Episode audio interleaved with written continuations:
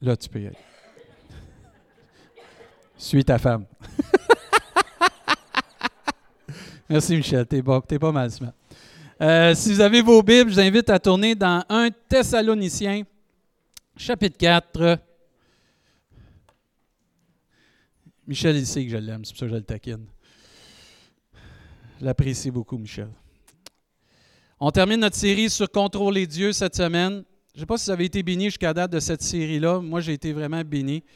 Je rends grâce à Dieu de la façon qu'il agit dans notre Église puis dans nos cœurs personnellement. Et euh, on a vu dernièrement qu'on peut, on peut essayer de contrôler Dieu par euh, la façon qu'il veut nous bénir, euh, de la façon qu'on prie Dieu, puis on, peut voir aussi que la Bible nous enseigne, puis on a vu, si je vis, ce n'est plus moi qui vis, c'est Christ qui vit en moi. Ça veut dire qu'il faut appeler Dieu pas juste notre Sauveur, mais Seigneur. On a vu aussi la semaine passée que c'est important d'ouvrir nos cœurs à Dieu et de ne pas se laisser déjouer par l'orgueil. Parce que l'orgueil, c'est un gros piège euh, pour l'être humain, autant l'homme que la femme. Et on a vu que l'orgueil nous empêchait souvent de laisser à Dieu des espaces dans notre cœur où que Dieu veut aller pour nous guérir, entreprendre, puis nous aider à aller plus loin. Et c'est à nous de décider, avec l'aide du Saint-Esprit, de laisser cette porte ouverte à Dieu, parce que Dieu ne force pas, il dit, je frappe à la porte. Et si quelqu'un entend ma voix et ouvre la porte, je vais entrer, je vais souper avec lui. Et aujourd'hui, c'est de réaliser aussi qu'il y a des gens, on utilise ça souvent, ce mot-là, germaine, mais il y a aussi le mot mémère. Il y a des mémères. Excusez pour nos nouveaux arrivants qui arrivent d'un autre continent. Une mémère, c'est quelqu'un qui ne se mêle pas de ses affaires puis qui parle dans le dos, qui pia pia pia sur les autres. Et ça, c'est une forme de contrôle qu'on va démystifier qu'on va trancher par la parole de Dieu, puis qu'on va voir qu'il n'y a rien de nouveau sous le soleil. Il y a des mémins partout. Nous autres, à Saint-Hyacinthe, on dit mémins Bouchard. Je ne veux pas insulter si quelqu'un s'appelle Bouchard, mais à Saint-Hyacinthe, on dit mémins Bouchard. Mais c'est drôle, mais c'est pas drôle. Parce qu'il y a des gens qui mettent leur nez dans des affaires qui n'ont pas d'affaires. Et Dieu veut nous encourager ce matin à garder nos nez où ce qui va, ici pas dans les affaires des autres. Et dans 1 Thessaloniciens, chapitre 4, au verset 9, je n'ai pas les versets, comme vous savez, on, on essaye de faire lire dans nos Bibles, sur nos téléphones. Ça dit pour ce qui est de l'amour fraternel. Moi, ce qui m'a toujours façonné de l'Église de Thessalonique, c'est que c'est une Église qui a appris à aimer par elle-même. Et c'est une Église païenne pas élevé selon les lois de Moïse, pas élevé selon les ordonnances de Dieu comme l'Église juive, si on veut, du temps. Mais c'est une Église païenne qui a reçu l'amour de Dieu parce qu'elle a accepté Jésus, elle a accepté Jésus dans sa vie, et ont commencé à pratiquer puis à vivre l'amour de Dieu comme Dieu le voulait. Et des fois, on a besoin d'enseignement, mais des fois, on a juste besoin de suivre Jésus. Amen. C'est-à-dire qu'il y a des fois, on a besoin d'enseignement, mais des fois, on a juste besoin de suivre le maître, suivre son exemple, puis d'aimer. ça nous dit au verset 9, pour ce qui est de l'amour fraternel, vous n'avez pas besoin qu'on vous en écrive. Cette église-là s'aimait, s'aimait vraiment. Car vous avez vous-même appris de Dieu à vous aimer les uns les autres. Le faire, là. Le Saint-Esprit et Dieu est capable encore d'enseigner aujourd'hui si on est disposé. Verset 10. Et c'est aussi ce que vous faites envers tous les frères dans la Macédoine entière. Et là, c'est merveilleux parce qu'il ne faisait pas juste s'aimer dans l'Église, il aimait les autres frères, les autres sœurs des autres églises. Ça, c'est encourageant, ça. Il avait appris à s'aimer, mais il avait appris à aimer les autres chrétiens, même s'ils ne faisaient pas partie de leur Église. Mais il avait appris à s'aimer, mais il le mettait en pratique il continue, mais nous vous exhortons, frères, à abonder toujours plus dans cet amour. Les frères et sœurs, même si on atteint un niveau de ressemblance de Jésus, on va toujours avoir besoin de s'améliorer. Faut tendre vers toujours le meilleur, toujours tendre pour abonder en plus. Pas la perfection. Avez-vous remarqué, il ne demande pas une perfection, d'abonder toujours dans cela, dans cet amour. Verset 11. Et à mettre votre honneur à vivre tranquille, à vous occuper de vos propres affaires. Soulignez ça dans votre Bible. Soulignez. Moi, c'est beurré. Et à travailler de vos mains comme nous vous l'avons recommandé. Il y a un pourquoi, verset 12. En sorte que vous vous conduisiez honnêtement envers ceux du dehors et que vous n'ayez besoin de personne. La version euh, Louis II 21 dit, euh, le verset 11, à vous efforcer de vivre en paix, à vous occuper de vos propres affaires et à travailler de vos mains comme nous l'avons recommandé. Et le verset 12, lui, il diffère un petit peu, il dit, ainsi votre conduite sera honorable aux yeux des gens de l'extérieur. C'est surprenant. Hein? Il n'annonce pas que la, la, conduite va être honorable aux gens de l'intérieur de l'Église. Cette conduite-là dans l'Église devrait être normale. Mais les gens de l'extérieur, eux, vont te dire Wow, attends une minute, il y a quelque chose qui se passe avec ces gens-là. Il y a quelque chose d'honorable il y a quelque chose de spécial ils ont une conduite différente. Pour nous, ça devrait être normal d'être comme ça. Mais les gens qui ne connaissent pas encore Jésus comme leur sauveur, ça devrait les épater, les étonner, même ça devrait ressortir cette façon d'agir. Il dit ainsi, votre conduite sera honorable aux yeux des gens de l'extérieur et vous ne serez dépendant de personne. De se mêler des affaires des autres, c'est une façon de contrôler Dieu. C'est une façon d'essayer de contrôler les gens que Dieu aime. Il n'y a rien de nouveau sur le soleil. Je vous montre un verset. Pierre, il l'a déjà fait. Je ne parle pas de Pierre Vaillancourt, là, je parle de Pierre dans la Bible. Dans Jean 21, ça dit Pierre s'étant retourné, vit venir euh, après eux euh, le disciple que Jésus aimait, celui qui, pendant le souper, s'était penché sur la poitrine de Jésus et avait dit Seigneur, qui est celui qui te livre? Il parle de Jean. En le voyant, Pierre dit à Jésus T'es curieux, Pierre. Et celui-ci, Seigneur, que lui arrivera-t-il? Parce que Dieu avait parlé sur Pierre comment sa fin n'était pas arrivée. Et là, Pierre, il était curieux de savoir, hey, lui, celui que t'aimes, qu'est-ce qui va y arriver, lui? Il commence à se mêler de pas ses affaires. Regardez bien ce que Jésus lui répond. Si je veux qu'il demeure jusqu'à ce que je vienne, que t'importe? Ça te change quoi, ça, si je décide qu'il reste jusqu'à la fin du temps, lui?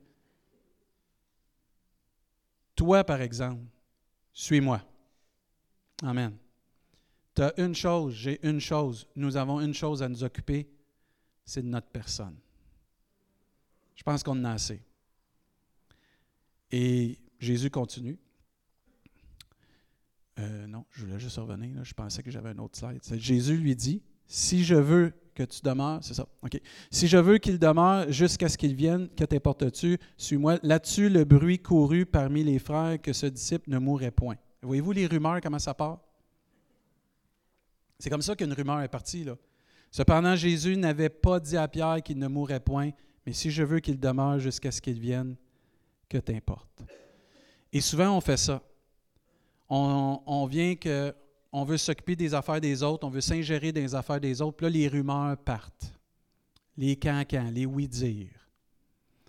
Et ça, c'est une façon de contrôler parce que là, on commence à s'ingérer dans les affaires de un, s'ingérer dans les affaires des autres, comme si on connaissait ça mieux que les gens et même que Dieu.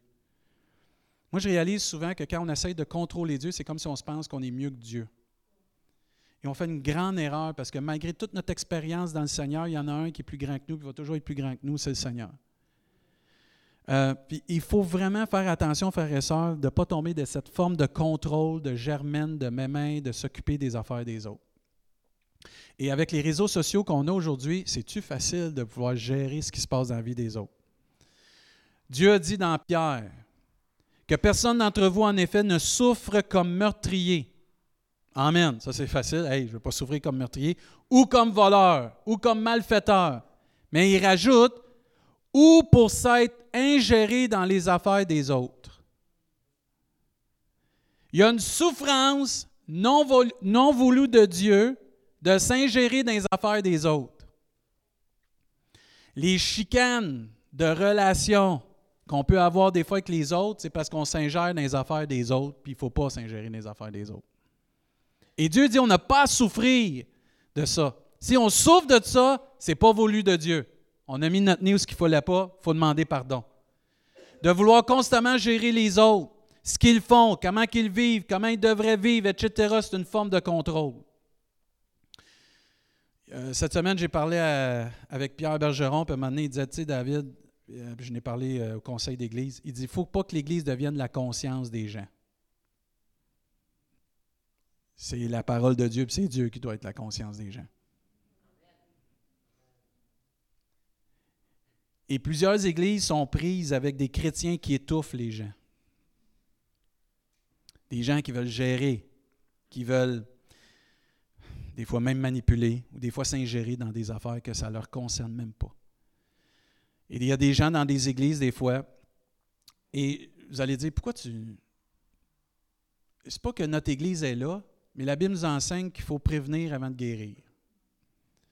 Moi, je suis du type, on va, faut être capable de s'auto-regarder dans le miroir et dire, Seigneur, c'est-tu notre cas? C'est-tu mon cas? Puis il y a des gens qui étouffent des nouveaux qui arrivent dans l'Église parce que là, pour peu importe la raison, ou même des personnes que ça fait longtemps qu'ils sont dans l'Église, mais ils ne peuvent pas s'épanouir parce qu'il y a des gens qui prennent le contrôle. Ils essayent de gérer les gens, essayent de se mêler de leurs affaires.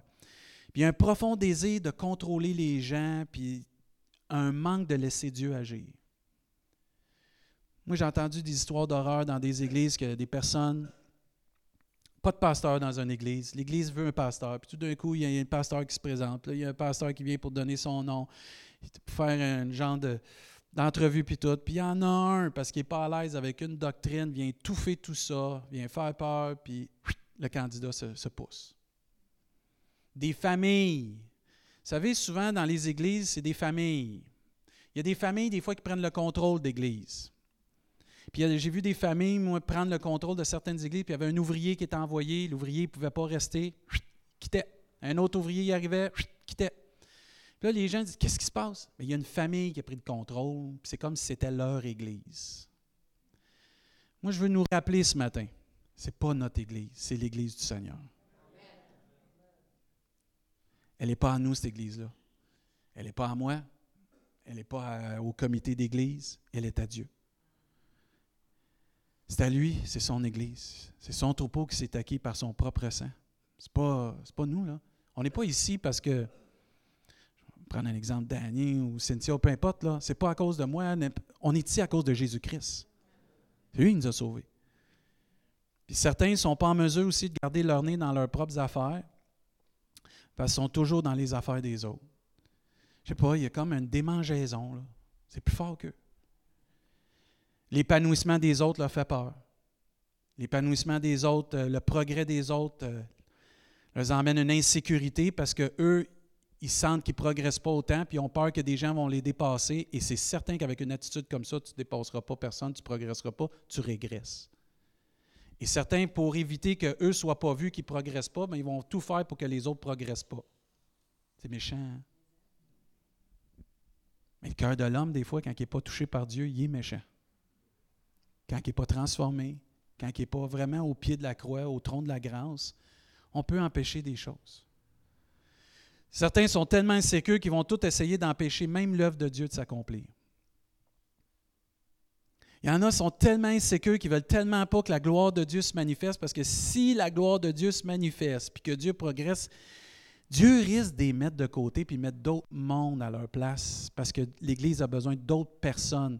Puis il y a des gens qui sont tellement insécures puis ils veulent tellement contrôler les autres qu'ils vont tout patenter pour que ça reste petit. Puis là, ils vont prendre des versets dans la Bible pour dire que ça, c'est de Dieu de rester petit. Moi, j'ai entendu des fois. Heureux petit troupeau d'enfants de Dieu. Dieu ne regarde pas au nombre. Mais on est appelé à témoigner, puis on est appelé à faire des enfants de Dieu dans le sens d'aller partager, puis que le Seigneur ajoute à son Église. Puis euh, moi, Dieu ne vient pas chercher une Église boiteuse, ça vient chercher une Église glorieuse, ça nous dit. Mais tout homme, toute femme qui essaie de contrôler l'Église du Seigneur se trompe, parce que tu te pénalises, puis tu pénalises les autres.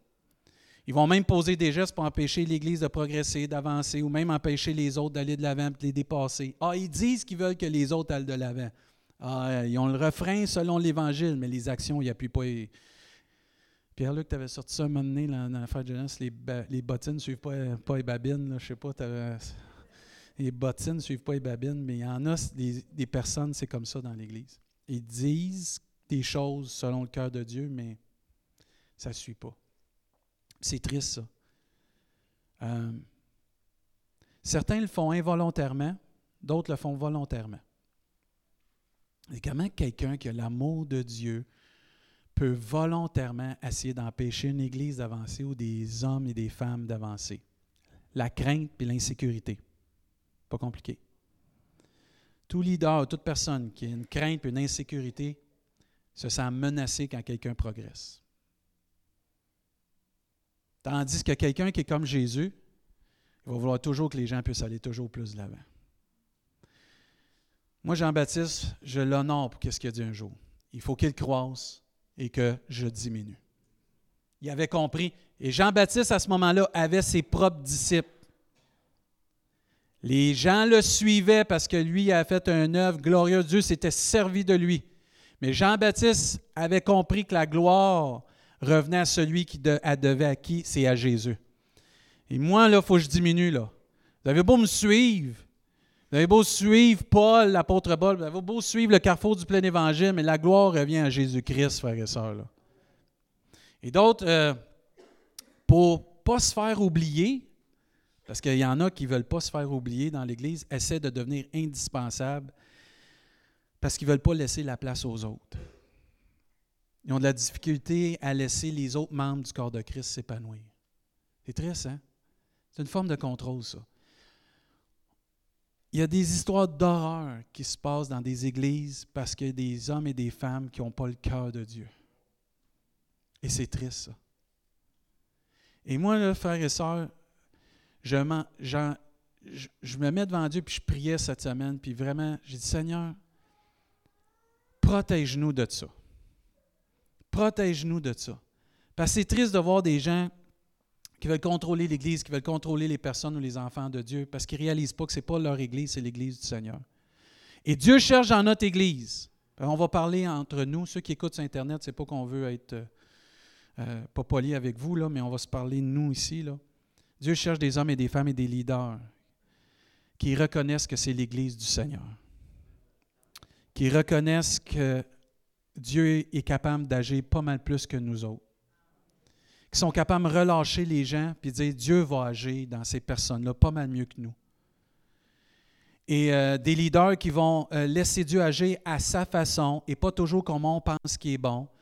Et euh, on a chanté Vase d'argile. Avez-vous déjà lu les versets que quand dans Romains, Dieu il dit L'argile ne dit pas au potier quoi faire? Et nous, des fois, on s'imagine qu'on est le potier envers des frères et des sœurs.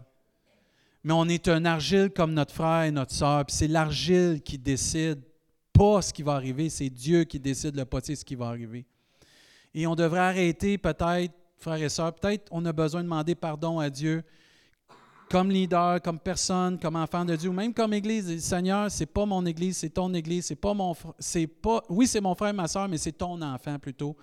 Et euh, c'est moi, je suis un argile comme lui ou comme elle. Dans le fond, c'est toi le divin potier. si tu as décidé de faire avec lui ça, ben gloire à Dieu. Si tu as décidé de faire ça avec moi, gloire à Dieu. Mais Seigneur, je te prie pour elle. Seigneur, je te prie de l'agir dans sa vie parce que toi, tu connais mieux ça que moi. C'est de remettre les gens dans les mains du Seigneur. Et on va le voir tantôt, c'est pas de se débarrasser des gens, mais c'est de les laisser dans les mains du potier. Que lui, il va dire, je vais faire un vase d'honneur avec cette personne-là un vase qui va être utile à ma, gloire et pour mon royaume. Il ne sera pas d'un usage vil à rien faire sur une belle tablette, puis un jour il va faire partie de l'inventaire. Non, il va faire partie de ceux qui sont actifs pour la gloire de Dieu. il faut faire confiance au Seigneur. Euh, il faut laisser les gens cheminer avec Dieu aussi. En son temps, dans les relations personnelles, il faut prier pour les gens. Il faut encourager les gens. Il faut écouter les gens, nos frères et nos sœurs. Il faut échanger avec eux aussi. Faut enseigner, il faut reprendre aussi avec amour. C'est pas de laisser faire, mais c'est dans quel but je le fais? Je le fais-tu dans le but pour dire quoi faire ou pour aider mon frère, ma, ma soeur pour grandir dans sa foi? Et des fois, frères et sœurs, comme je disais, on est maladroit. C'est involontaire qu'on le fait, là. Hey, tu devrais faire ça, ça, ça, ça, ça. Oui, c'est correct. Moi, ça a marché dans ma vie. Mais ça ne veut pas dire que lui, ça va marcher à 100% dans sa vie. Il est différent de moi. Ça, il faut le comprendre, ça, frère et soeur. Mais il faut être là pour encourager, il faut être là pour prier, il faut être là pour reprendre. Il y a des affaires que c'est marqué noir et blanc ici, il faut le dire. Pas compliqué, là. Mais on laisse Dieu agir par le Saint-Esprit. Moi, je ne sais pas, la manière que la parole de Dieu l'enseigne, c'est l'Esprit de Dieu qui vous a convaincu à venir à Jésus-Christ. Amen? C'est le même esprit qui nous convainc pour changer. Dieu va peut-être utiliser un frère, une soeur, une prédication, l'Église. C'est vrai. Mais en bout de ligne, c'est lui qui nous utilise. Et il faut juste aller dans le bon esprit pour ne pas dominer, pour ne pas étouffer, pour ne pas écraser, mais laisser l'Esprit de Dieu agir. Moi, je dis Amen à ça. C'est fort dans mon cœur qu'il faut passer par là, frères et sœurs. Une des clés qui va nous aider à relâcher le contrôle, c'est la prière. Si on ne prie pas, on garde le contrôle. Mais aussitôt qu'on prie, on relâche le contrôle. Parce que la parole de Dieu nous enseigne plusieurs fois qu'il faut prier les uns pour les autres ou les uns avec les autres. Je crois de tout mon cœur que l'Église doit continuer de prier et prier plus davantage les uns avec les autres parce que c'est une clé pour notre épanouissement comme Église. Si on n'est pas capable de prier les uns pour les autres, si on n'est pas capable de prendre le temps de prier les uns avec les autres, il n'y aura pas d'épanouissement collectif. Ah, tu peux avoir un épanouissement seul, mais on a besoin d'un épanouissement collectif parce que si on veut faire la différence, il faut que l'Église soit vue. Puis pour que l'Église soit vue, il faut que les membres de l'Église soient vus. Il faut la prière pour vraiment être une clé d'épanouissement puis de relation qu'on a avec les uns et les autres.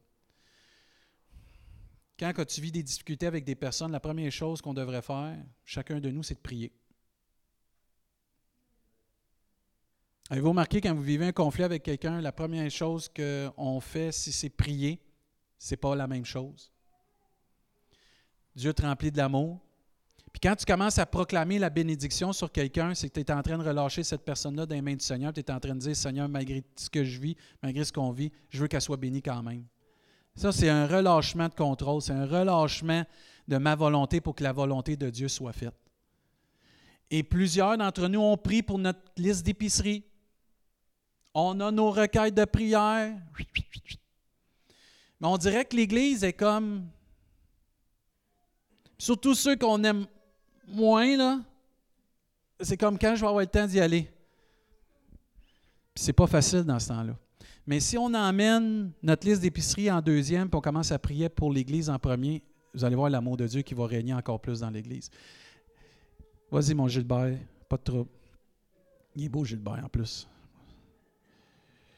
Prier pour les uns pour les autres démontre vraiment que j'abandonne les autres dans les mains du Seigneur que je démontre que j'ai à cœur l'Église, que j'ai à cœur les autres. Il faut développer un sens d'urgence, un sentiment d'urgence de prier les uns pour les autres. Il faut développer dans nos temps de prière intime un temps où j'oublie mes problèmes, j'oublie mes difficultés, j'oublie mes demandes, je commence à prier pour Pierre, Jean, Jacques, Matthieu, Marc, Luc, Jean, nommez-les toutes. Puis tous ceux qui sont dans l'Église. Ouais, mais pasteur, je ne connais pas le nom de tout le monde. Est-ce que tu l'as vu de tes yeux? Oui. Prie pour lui. Dieu connaît son nom. Parce que tu vas me dire, ah, mais je ne connais pas tout le monde, puis ça va être long. C'est pas long quand tu passes 30 secondes à prier pour tout le monde. Tu commences à prier pour Cynthia, tu commences à prier pour Rolinda, Fabiana, après ça Carole, Diane, Paul. Puis tu commences à prier pour Pierrick, Capitaine Michel, puis après ça Blanche Alice, puis ainsi de suite. Mais je la connais pas, moi, le capitaine. C'est qui, ça, le capitaine? Ben, tu commences à Seigneur, le pasteur, il parle tout le temps d'un capitaine anglais. Je ne l'ai pas vu, sa binette encore, mais te bénis, prie pour lui, Seigneur. Je te demande de le bénir, et ainsi de suite. Tu juste à faire ça. Bénis son travail. S'il y a une famille, bénis-les. S'il y a une femme, bénis-les. S'il n'y en a pas, qu'il en trouve une. C'est pas compliqué prier pour les autres. Mais souvent, on oublie ça. Et quand tu commences à faire ça, quand tu vas voir le capitaine, c'est lui le capitaine. Ouais, non, mais là, je parle de toi, là. Mais quand tu vas voir, je sais pas, moi, euh, Jean-Claude, Cynthia, puis là, tu, ah, OK, c'est eux. ça change. Là. Puis quand tu les vois, parce que tu as prié pour ces gens-là, avez-vous remarqué que ce n'est pas pareil quand tu leur donnes la main? Il y a quelque chose. Tu sais, as investi dans une vie, puis c'est comme tu dis, il y a un lien qui se fait là. Parce que ton frère et ta soeur, tu ne l'as pas mis là le dimanche, là, dans l'importance, puis le restant de la semaine, tu l'as mis de côté. Tu as commencé à le mettre en priorité. Je ne sais pas si ça avait remarqué, mais Jésus a prié beaucoup, beaucoup, beaucoup pour les autres. Il a pris le temps de prier pour chaque personne qui venait à lui. Et la clé d'une Église qui va faire la différence, qui va relâcher le contrôle des autres, c'est qu'elle va commencer à prier les uns pour les autres. Le mot intercession veut dire, en hébreu, prier, insister dans sa demande, réclamer. Prenons autorité puis réclamons des bénédictions. Juan, je commence à prier pour lui. Je sais où ce qu'il travaille. Il y a un nouveau défi dans sa vie.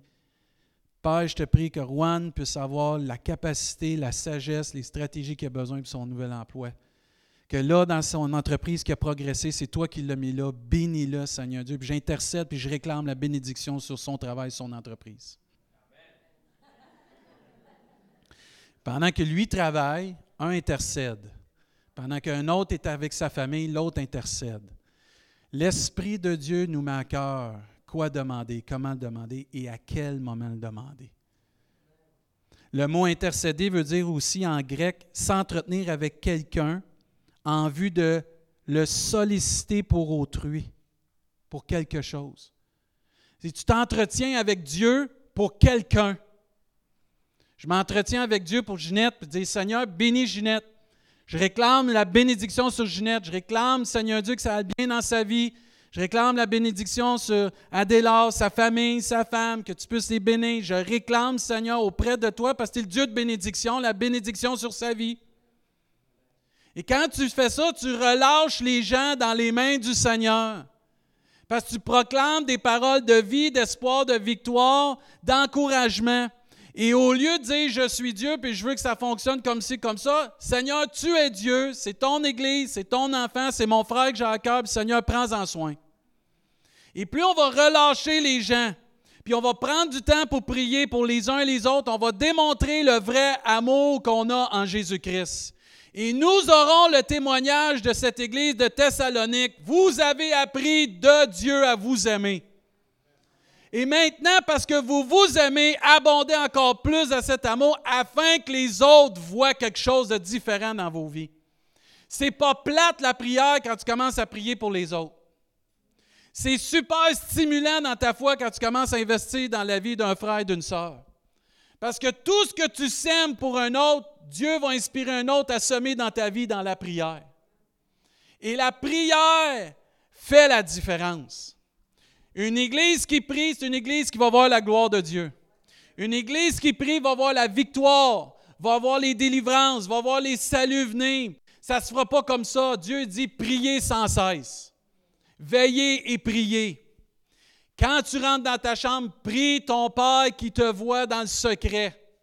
Dieu a toujours prié, Jésus a toujours prié, il nous a enseigné qu'il fallait prier, mais pas juste pour nos besoins, prier pour les uns pour les autres.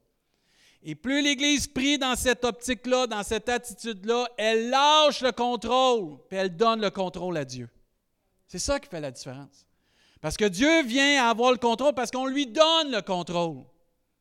Dieu, il ne demande jamais qu'on relâche le contrôle. On le reprend souvent.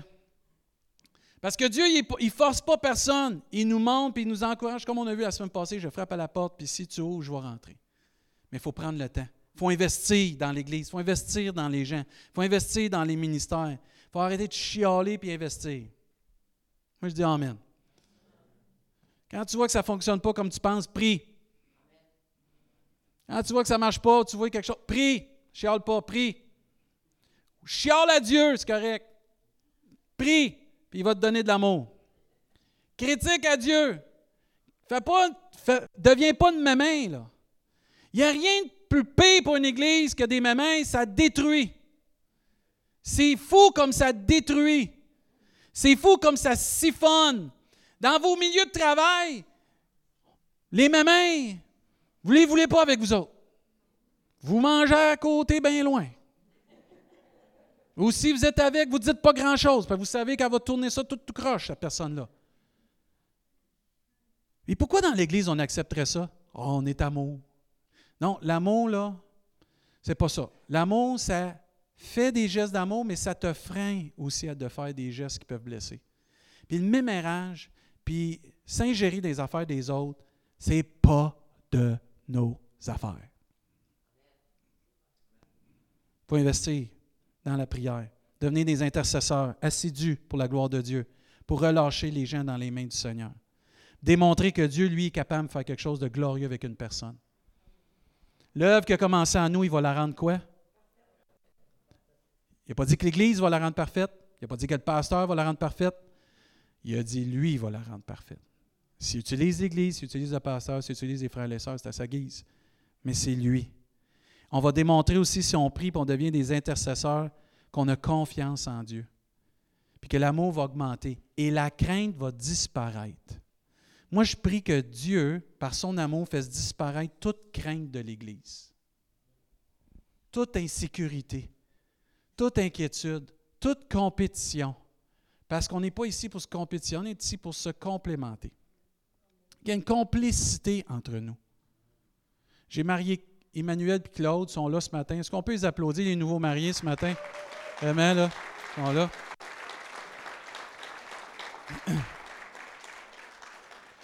Une des choses qui est une force de leur couple, c'est la complicité. Eux, quand on a fait les cours de préparation de mariage, puis je l'ai prêché euh, au mariage de Claude et Emmanuel, ils ont une belle complicité, Claude et Emmanuel. Mais l'Église devrait marcher comme ça, dans une complicité. Mais la crainte qu'on a, L'insécurité qu'on laisse rentrer dans nos vies nous enlève l'amour pour nous emmener à avoir une complicité. Puis là, il y a des craintes de ci et de ça. Mon frère, ma soeur, Dieu a préparé des œuvres pour chacun de nous afin que nous les pratiquions. Inquiète-toi pas, tu as ta place dans l'Église. Il ne faut pas avoir peur de ça. Mais que l'amour bannit la crainte dans nos vies. Amen.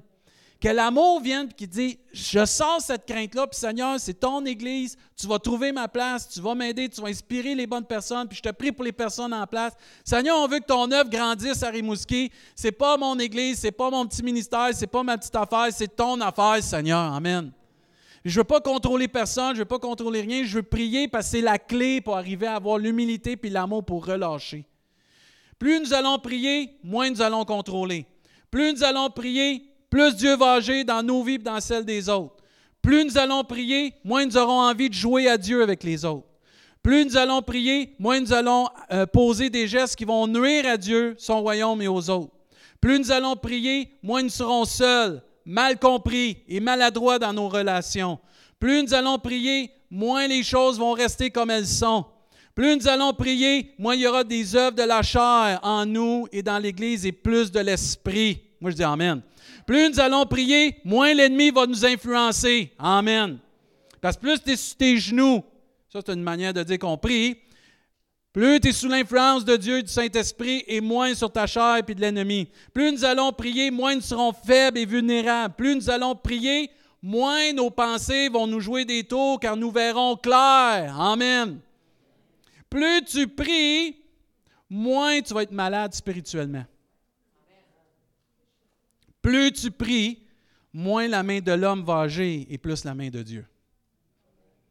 Plus nous allons prier, moins nous allons voir la paille dans l'œil de l'autre et plus la poutre dans notre œil. Parce que quand tu commences à prier pour quelqu'un, tu commences à voir tes petits défauts que tu dis petits et ce que tu voyais énorme dans l'autre c'est rien à comparer à ce que tu as dans ton œil. Mais quand tu ne pries pas, tu ne vois pas ça. Plus tu pries, ou plus nous allons prier, moins nous allons voir les autres au-dessous de nous et plus au-dessus de nous. Parce que plus tu pries, tu as une humilité et tu comprends que tu es important, mais tes frères et tes sœurs sont plus importants. Plus nous allons prier, moins nous serons orgueilleux et plus nous serons humbles. La Bible nous enseigne dans Éphésiens Faites en tout temps, par l'Esprit, toutes sortes de prières et de supplications. Veillez à cela avec une entière persévérance. Et qu'est-ce qu'il dit à la fin? Priez pour tous les saints. Quand vous lisez ce chapitre-là, c'est le chapitre des armes de l'armure du chrétien. Et la dernière chose que Paul va dire à cette église-là, dans ce chapitre-là, entre autres, dans les dernières choses qu'il va leur dire, faites en tout temps par l'Esprit. Quand tu es dans une situation et que Dieu te met à cœur quelqu'un, tu travailles, tu marches, tu es à l'épicerie, tu fais un loisir, puis que Dieu te met quelqu'un à cœur, commence à prier pour cette personne-là. C'est ça, prier par l'Esprit. Quand tu commences à prier pour un frère et une sœur, tu commences à prier dans ton temps, là, toi, puis que Dieu te révèle quelqu'un, commence à prier pour cette personne-là. C'est ça, prier par l'Esprit. Et plus on va faire ça, plus on va être sensible à l'Esprit de Dieu, plus les gens, ensemble, on va voir la gloire de Dieu. Parce que la prière, c'est s'en remettre à Dieu. Jésus s'en est remis à Dieu au jardin de Gethsemane. Nous aussi, il faut s'en remettre à Dieu. Il faut, remettre les autres dans les mains du Seigneur. Remettre l'Église dans les mains du Seigneur. Mettre les ministères dans les mains du Seigneur, dans les mains du meilleur. Amen. Dans les mains de celui qui peut vraiment faire une différence dans nos vies, d'une façon qui peut dépasser toute notre compréhension, qui peut dépasser tout ce qu'on peut même demander ou s'imaginer. Mais remettons tout le monde dans les mains du Seigneur. Et ce n'est pas de se laver les mains de tout le monde. Ah, c'est le fun, je n'ai pas besoin de m'occuper de personne, j'ai juste besoin de prier pour eux autres. C'est pas ça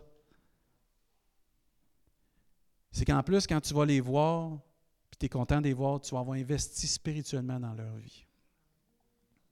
Parce qu'il y a des combats spirituels qu'on ne voit pas. Une personne qui est venue me voir et a dit euh, Pasteur a dit Depuis que j'ai décidé de dire oui à Dieu pour le servir dans l'Église dernièrement pour quelque chose de nouveau, j'ai été attaqué par Dieu. Euh, pas par Dieu, par l'ennemi. Je suis attaqué, je suis attaqué, je suis attaqué. Il même attaqué dans sa santé. C'est pas ça qu'il voulait entendre, mais c'est bon signe. C'est bon signe, oui. Tu es à la bonne place. Tu as décidé de te lever pour Dieu. Je regarde bien ce que Dieu va faire maintenant. Parce qu'on va prier, on va intercéder, tu vas avoir la gloire de Dieu. Ça va servir pour sa gloire. Parce que si tu veux rester dans ton bain et rien faire pour Dieu, parce que Dieu a préparé des œuvres pour nous, afin qu'on nous les pratiquions, tu ne feras jamais achaler par l'ennemi. Si tu n'es jamais achalé par l'ennemi, pose-toi une question sur ta ferveur pour Dieu. Si tu n'es jamais achalé par l'ennemi, pose-toi une question sur ton amour vraiment pour Dieu. Parce que ceux qui se lèvent pour Dieu, c'est ceux qui ont vraiment un cœur pour Dieu, comme Jésus, comme ses disciples. À un moment donné, tu dis oui à Dieu, tu manges une claque. Tu en manges un autre. Puis des fois, ça vient en rafale. Mais à un moment donné, ce qui arrive, c'est que quand l'Église se tient et prie les uns pour les autres, il y en a un qui se lève pour nous.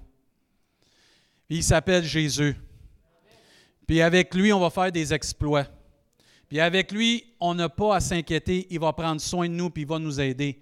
Mais ça veut dire, si tu t'es élevé comme cette personne, puis tu manges une coupe de claques dernièrement, rassure-toi, Dieu s'en vient, ta victoire s'en vient, ta délivrance s'en vient, puis tu vas voir la gloire de Dieu prochainement.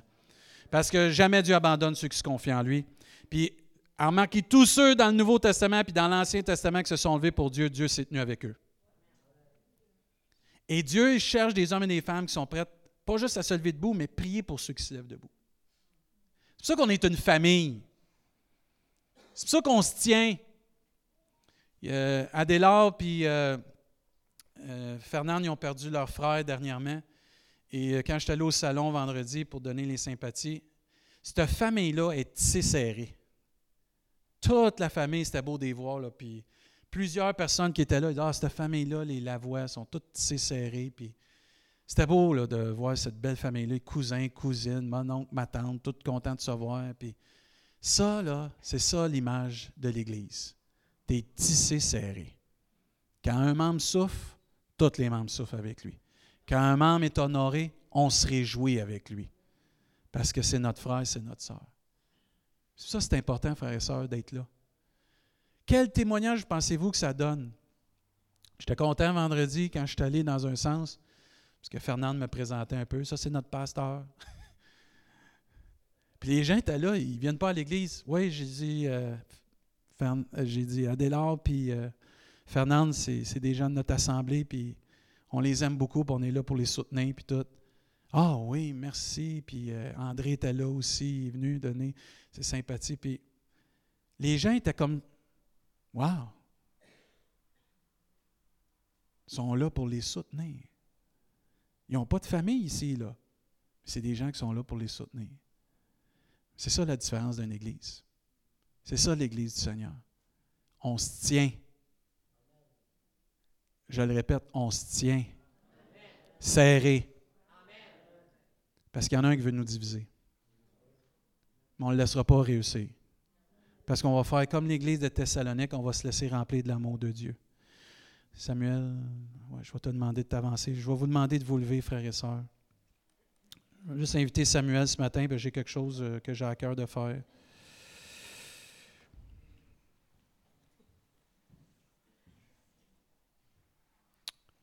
Ce matin, on a un choix comme Église. C'est à nous de déterminer comme Église, comme enfants de Dieu, comme personne qui fréquente le carrefour du plein évangile, ce que nous voulons que notre Église ressemble. Vous pouvez mettre ça sur le dos du leadership de l'Église, mais ça ne vient pas au leadership de l'Église. Le leadership amène une direction selon le cœur de Dieu, mais nous, il faut l'embrasser, puis il faut décider de la prendre, puis de suivre cette direction-là. Mais comme Église, on a un choix ce matin de déterminer ce qu'on veut que les gens voient de notre Église. Comment ils vont percevoir l'Église du Seigneur? Parce qu'en bout de ligne, quand que vous leur dites que vous faites partie, par exemple, du carrefour du plein évangile, eux, ce qu'ils voient de vous, ce qu'ils voient de moi, vont déterminer pour eux c'est quoi une Église selon le cœur de Dieu.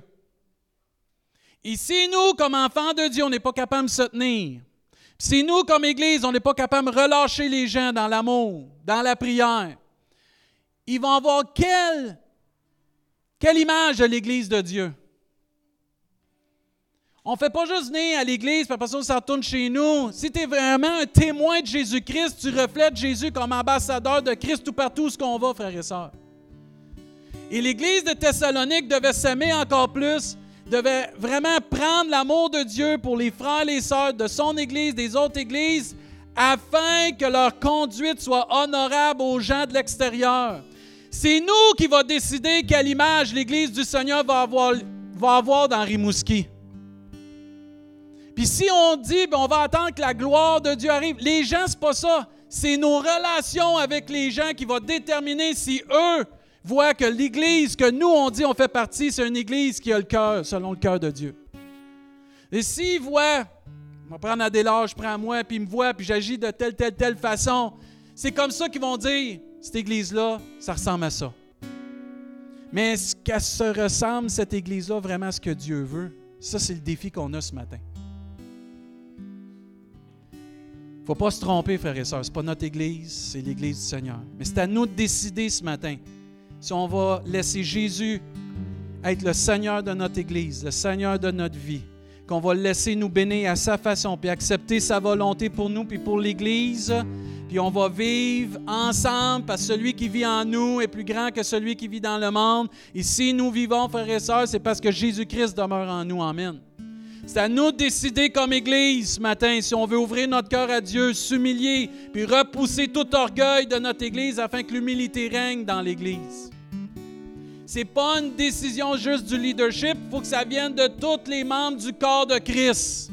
Quand vous décidez d'aller quelque part, votre nez reste pas à la maison, vos oreilles partent pour l'épicerie. Tout le corps suit. Mais si le corps ne suit pas le corps de Christ, il n'y en aura pas de différence. Et nous, on doit prendre une décision ce matin importante. Seigneur, on veut te laisser le contrôle. Seigneur, on te remet tout, on reprend rien, puis si on a repris, on te redonne tout parce que c'est toi qui es digne ce matin. Tu es le roi des rois, tu es le Seigneur des seigneurs. C'est à nous de décider aussi de prier les uns pour les autres, les uns avec les autres, qu'il y ait des changements dans les vies, des vies transformées, des vies délivrées, puis qu'on devienne, par l'Esprit de Dieu, par la parole de Dieu, à l'exemple de Jésus-Christ. C'est une décision d'Église. La Bible nous enseigne dans Jacques, ça c'est tout un verset, Confessez donc vos péchés les uns aux autres et priez les uns pour les autres afin que vous soyez guéris.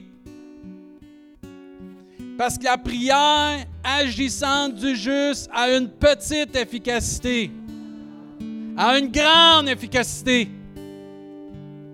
Ce matin, c'est de reconnaître ouvertement si tu as péché contre un frère, va demander pardon, puis ça finit là. S'il y a quelqu'un qui t'a a fait un péché contre toi, il t'a blessé, d'être reconnaissant qu'il vienne puis de dire Je te pardonne, je te relâche. Je garde pas d'amertume, je garde pas de l'orgueil, je te relâche. Parce qu'on confesser ses péchés, c'est pas d'aller voir quelqu'un, un médiateur, c'est d'aller voir la personne même puis de lui dire Je te demande pardon.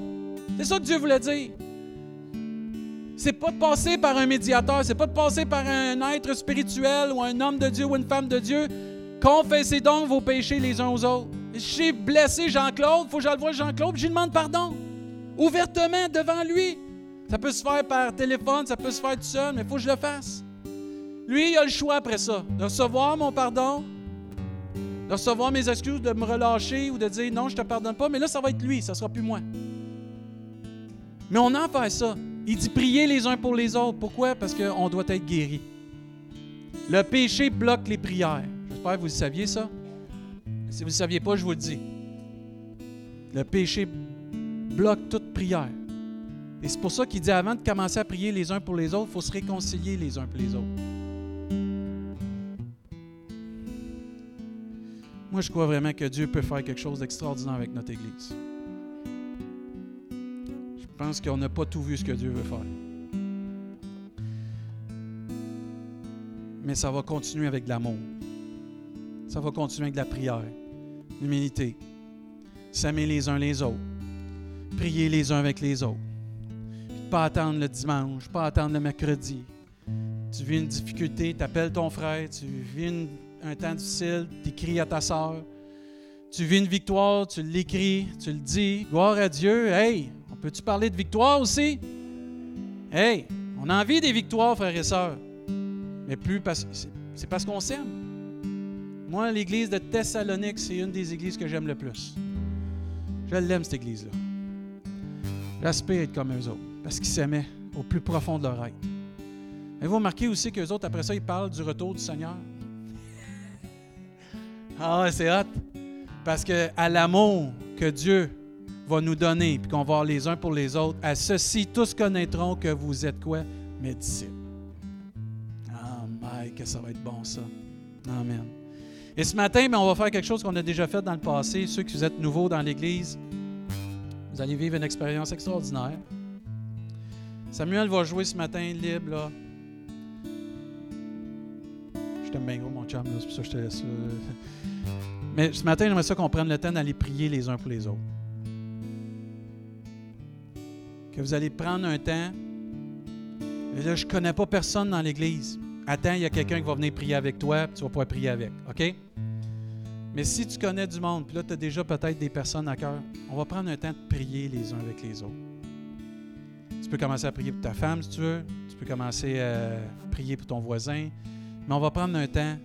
Puis quand on va avoir terminé, je vais prier pour à la fin tout le monde. C'est bon? Mais on va investir ce matin dans quelqu'un. On va les présenter devant Dieu. On va dire Seigneur, bénis-la. Tu peux dire, change-la. Elle va prier pour toi, elle va dire change-le. On a tous besoin de changer. C'est pas mal ça. C'est correct ça. Mais il faut prier les uns avec les autres. Amen. Ça veut dire pendant que Samuel joue, on prend un petit temps là, dans la douceur, avec tout l'amour.